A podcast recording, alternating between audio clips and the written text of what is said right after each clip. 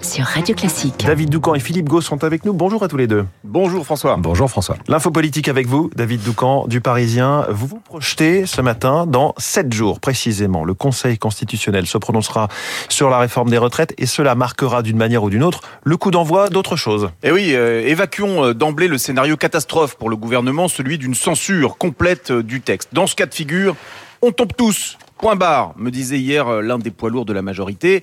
L'occasion pour moi de battre en brèche une idée euh, qu'on entend ces derniers temps. Vous savez, ceux qui racontent que ce serait finalement la bonne solution euh, pour Emmanuel Macron, que ça lui permettrait de mettre tout ça derrière lui.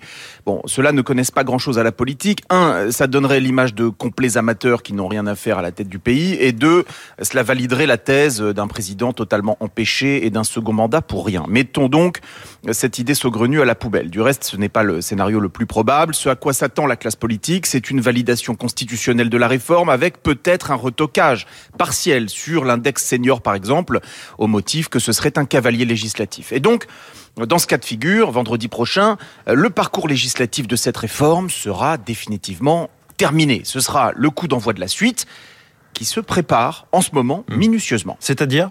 Alors d'abord et avant tout, une prise de parole du président de la République. Au plus haut sommet de l'État, on nous dit euh, qu'il opterait pour une allocution solennelle à 20h, sans doute dans le courant de la semaine suivant euh, la décision du Conseil constitutionnel. Attention tout de même, euh, Emmanuel Macron est le seul et unique maître de son agenda médiatique et il aime surprendre, donc peut-être choisira-t-il un autre mode d'expression. Nous verrons. Mais ce qui est sûr, c'est que cette prise de parole est indispensable, euh, très attendu euh, par tous les acteurs de la majorité. Il ne s'agit pas de changer de cap, me confie un ténor de l'Assemblée, mais d'en fixer un. Et surtout, d'apaiser. La Première ministre également aura à cœur de calmer les esprits. Elle mettra par exemple en avant à l'agenda législatif un texte fin juin sur le partage de la valeur. Mieux gagner sa vie euh, sera sans doute plus populaire que travailler plus longtemps. Euh, vous, hmm. vous êtes d'accord avec moi François? Le gouvernement euh, se concentrera aussi sur de nombreux objets du quotidien, comme le permis de conduire qu'il souhaiterait rendre accessible dès l'âge de 17 ans. Une information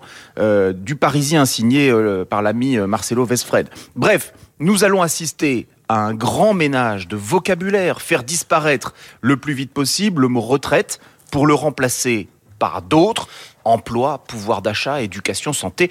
Tout le défi euh, sera de les rendre audibles. L'info politique de David Doucan. Merci beaucoup, David, et très bon week-end à vous. Philippe Gau, la mobilisation hier contre la réforme des retraites fait la une de la presse ce matin. Avec un traitement paradoxal entre les quotidiens nationaux et régionaux, ainsi pour le Figaro, cette mobilisation faiblit avant la dernière ligne droite, alors que les échos titrent sur un nouveau reflux et que Libération évoque les absents des cortèges, mais toujours en colère.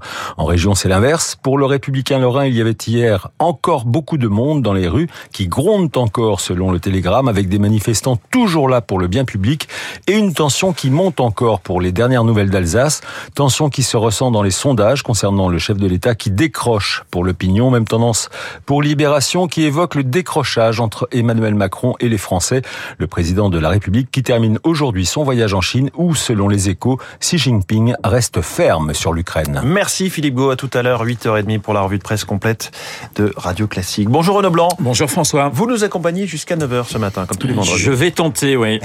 Quel est le programme? Alors, premier invité du 739h, Christian Macarian, notre spécialiste des questions internationales. Nous évoquerons avec lui le voyage d'Emmanuel Macron en Chine. Philippe en parlait à l'instant. Dernier dîner dans quelques heures entre le président français et Xi Jinping.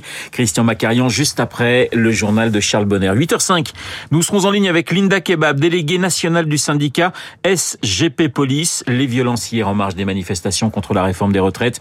Les forces de l'ordre face aux Black Blocs. Linda Kebab dans le journal de Lucille Bréau. 8h15 dans notre studio, je recevrai Marc Lomazy, spécialiste du réchauffement climatique et des questions écologiques. Il publie chez Albin Michel France 2050, le scénario noir du climat, un livre choc. Marc Lomazy dans trois quarts d'heure dans notre studio. 8h40 Esprit Libre avec comme tous les vendredis Cécile Cornudet et Jean-Marie Colombani. Mobilisation, violence, sondage et conseil constitutionnel au programme d'Esprit Libre. Cécile et Jean-Marie juste après la revue de presse de Philippe Gaumet tout de suite.